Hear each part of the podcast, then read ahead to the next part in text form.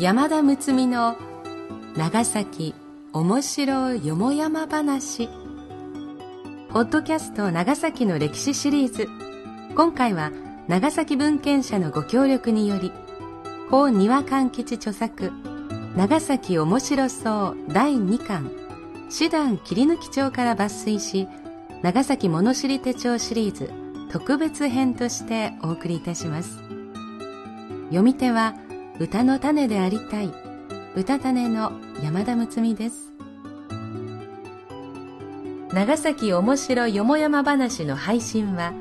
長崎市内で分譲マンションビバシティを展開中の東映不動産株式会社のご協賛により NOC 長崎卸センター NOCS 長崎卸センターサービスがお送りいたします。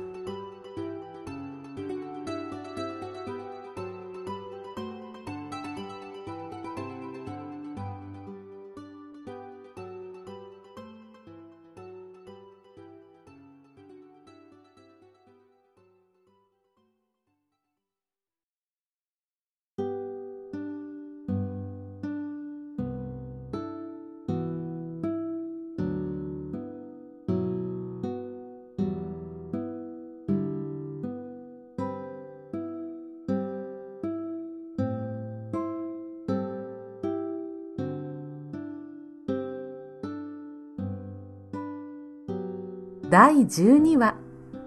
心を畳む枕屏風。丸山遊女と博多商人。ある愛の行方。筑前の国は博多の商人で金谷というものがあった。長崎の東蘭貿易に手を広げ大きな商売をしていたが不運というか一年のうちに三度まで海上の大風に遭い船は沈むし、貨物もダメになるで、とうとう家と蔵が残るだけ。仕入れの元手は愚か、丸裸の無一文となってしまった。使用人たちも次々に暇を取り、妻子はやっとその日暮らしという惨めさで、もう孫子の代まで船乗り商売はさせまいと、住吉大明神に固く誓いを立てて、なすこともなく日を送っていた。ある夕方、家の外に出て漁を求めていると、そばの杉の木の梢に一匹の雲が糸をかけていた。何気なく見上げると、この雲が苦心の末にやっと一本の糸を張ったと思えば、その糸が風に切れて、雲は地上に落ちる。それでも雲はもそもそと這い上がって糸をかける。するとこれが風に揺れて切れる。金谷は急に興味が湧いて、今度は一生懸命に成り行きを見守った。結局、その雲は失敗を三度繰り返した挙句、とうとう四度目に立派に糸を張り合わせて、やがて見事な巣が出来上がった。そして一匹の蚊が引っかかったので、雲は悠々とこれを捕らえ、食べ終わると、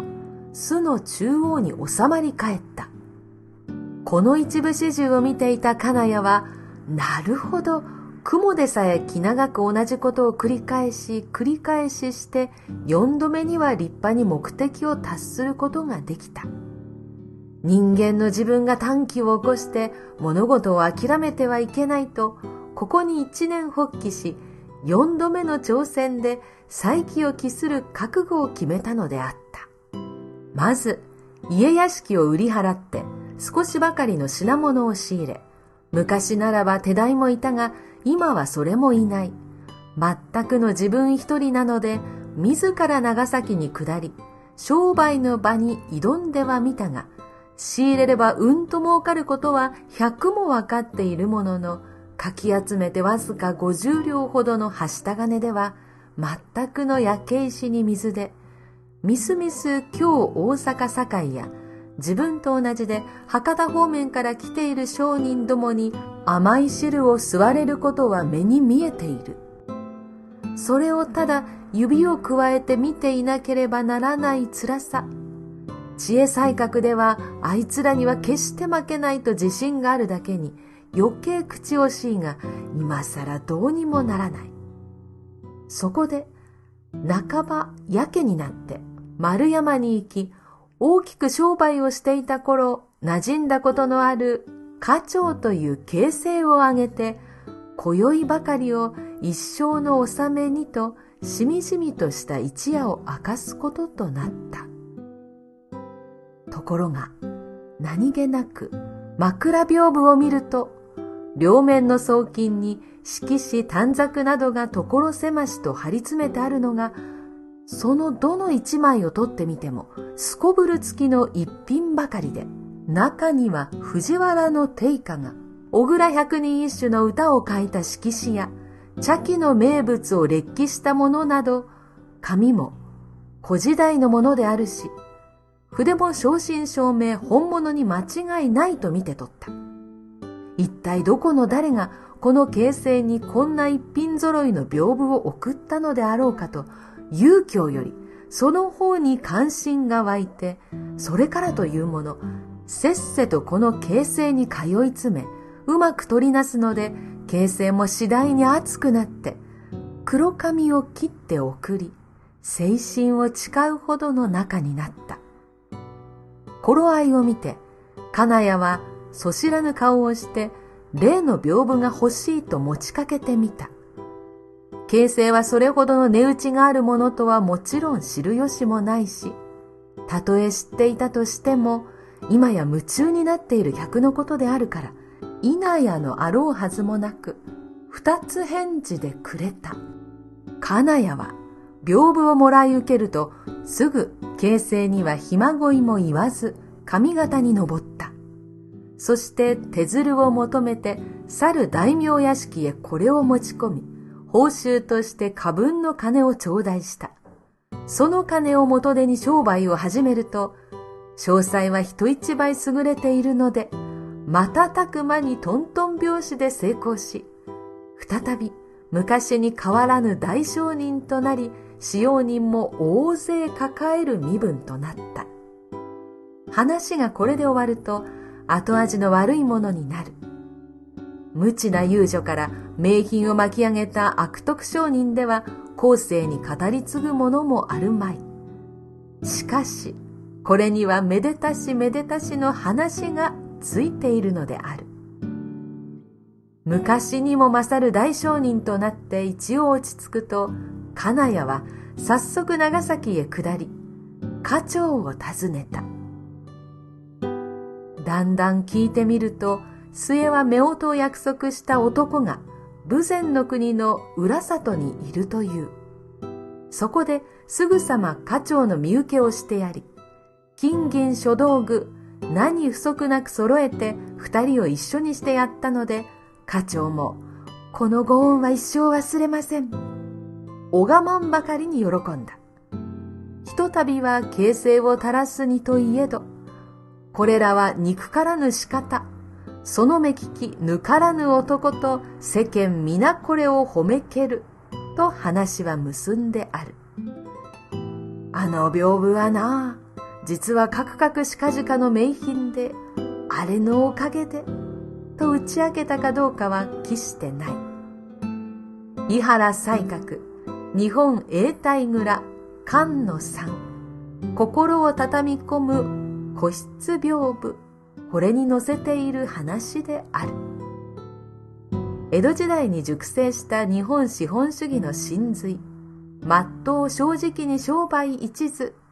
商売は始末と才覚という具合。日本永代蔵はいわば商売の教科書みたいなもので現代でもその精神は十分に通用するのではとも思います。さてさて、次回は長崎の観光名所、メガネ橋に関するお話です。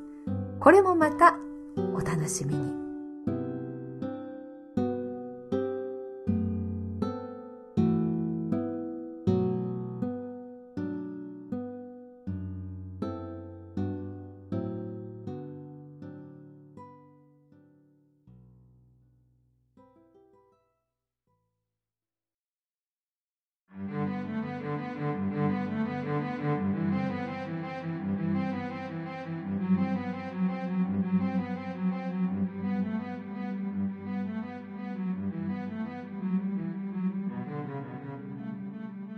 面白かったですね今回のお話も。いいですよね。男と女があって物語が展開していくお話ってすっごく好きですね。なんかその人の人間性が分かってとっても読んでいて面白いです。皆様にはどのように届いたでしょうか？この配信は東映不動産株式会社のご協賛でお送りしました。東映不動産株式会社は長崎市内を中心に70棟以上の分譲マンションビバシティマンションを展開しています。地域に根ざした地元の企業として安心安全快適な住まいを提供しています。東映商事株式会社株式会社ビバホームの各グループ会社との連携によりマンションの購入管理リフォーム売却まで住宅に関することすべてのサービスを提供しています。詳しくはウェブで。長崎ビバシティでご検索ください。